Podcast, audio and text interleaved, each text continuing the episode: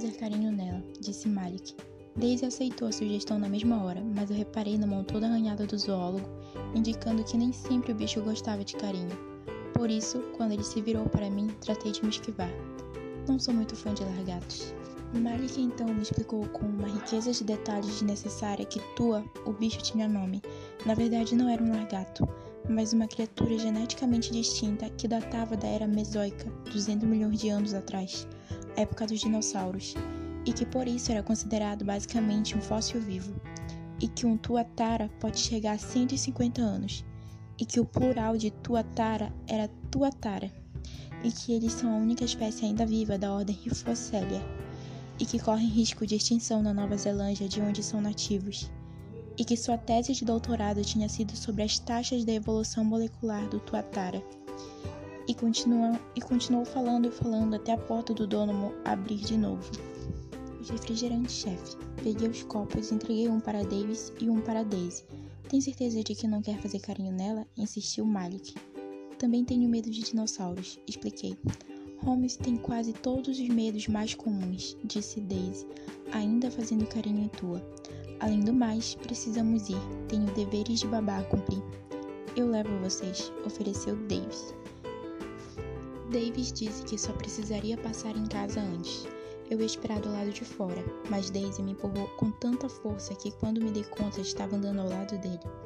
Davis abriu a porta principal, um painel de vidro imenso de pelo menos 3 metros de altura e me vi numa sala enorme com piso de mármore. Noah estava largado no sofá, à esquerda, jogando videogame de combate espacial numa televisão enorme. Noah, chamou Davis, lembra de Asa? E aí? cumprimentou ele sem tirar os olhos da tela. Davis subiu correndo a escada moderna de mármore, me deixando ali sozinha com o irmão. Quer dizer, isso foi o que pensei até ouvir uma mulher dizendo: Este é um Picasso verdadeiro.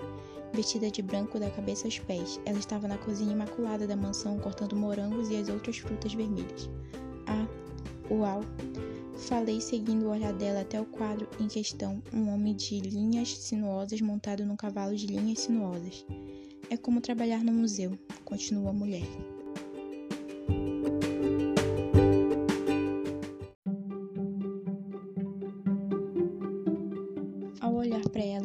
comentário de Daisy sobre uniformes. Sim, é uma casa linda, falei. Eles também têm o Hausberg no andar de cima. Assenti, embora não soubesse quem era esse. Michael provavelmente saberia. Pode ir lá ver se quiser. Ela indicou a escada, então eu subi.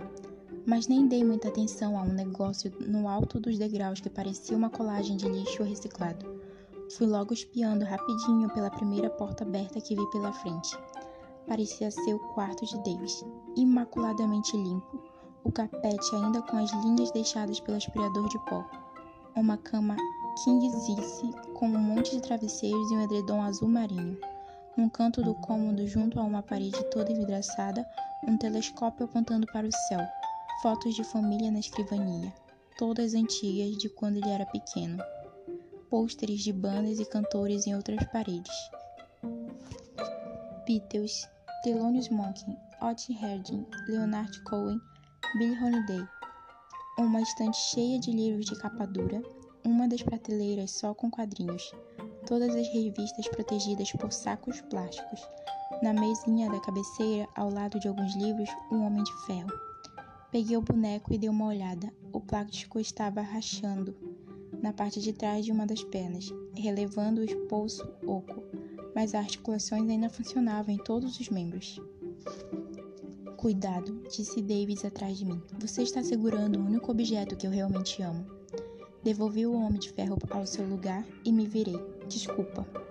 Eu e ele já passamos por muita coisa juntos, disse Davis. Tenho que confessar uma coisa. Falei. Sempre achei o Homem de Ferro o pior herói. Ele sorriu. Foi bom enquanto durou, Asa, mas nossa amizade termina aqui. Eu ri. David se dirigiu à escada e eu o segui. Rosa, você pode ficar até eu voltar? Pediu. Claro, disse ela. Deixei chile de frango e salada na geladeira para o jantar. Obrigado. Noah, meu caro, em 20 minutos estou de volta, ok? Beleza, respondeu Noah, ainda batalhando no espaço sideral.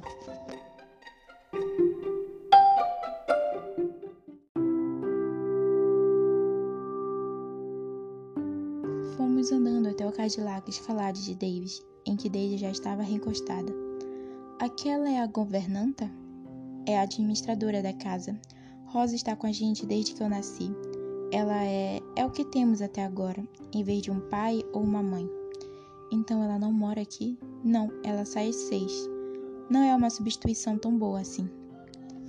Daisy se sentou no banco de trás e me mandou assumir o posto de copiloto. Quando eu estava dando a volta no carro, notei Lily perto do carrinho de golfe. Embora conversasse com um homem que recolhia as primeiras folhas secas do outono, ele nos observava. Vou só deixar as duas em casa, explicou Davis a Lily. Se cuida, chefe. Tem sempre alguém de olho em mim o tempo todo, reclamou Davis já com as portas do carro fechadas. É exaustivo. Sinto muito, falei. Ele parecia prestes a dizer alguma coisa, mas hesitou. Um instante depois continuou. É como se, sabe quando a gente é criança e anda pela escola e tem a impressão de que está todo mundo olhando para a gente e fofocando? A sensação é a mesma, com a diferença de que as pessoas realmente ficam olhando e cochichando. Talvez achem que você sabe onde está seu pai, opinou Daisy, mas eu não sei e nem quero saber, disse ele com firmeza sem vacilar. Por que não? perguntou ela. Eu estava olhando para Davis quando respondeu, e notei que algo estranho cruzou seu rosto, mas logo sumiu. A essa altura, o melhor que meu pai pode fazer por Noah e por mim é ficar longe. Nem faria muita diferença, já que ele nunca tomou conta da gente mesmo. Embora apenas o rio separasse a casa de Davis da minha, o trajeto levou 10 minutos de carro por um caminho sinuoso, porque havia apenas uma ponte no meu bairro. Seguimos em silêncio, exceto por uma ou outra orientação que precisei dar. Quando finalmente paramos em frente à minha casa, pedi o celular de Davis e passei meu número. Daisy saiu sem se despedir, e eu já ia fazer o mesmo. Mas quando devolvi o aparelho, ele segurou minha mão direita e a virou com a palma para cima. Eu me lembro disso, disse ele, e segui seu olhar até o band-aid na ponta do meu dedo. Puxei a mão de volta e fechei os dedos com força. Dói? perguntou ele. Por algum motivo que não consigo explicar, decidi contar a verdade. Se dói ou não, é meio irrelevante. É um belo lema de vida. Sorri. É, sei lá, bem, tenho que ir.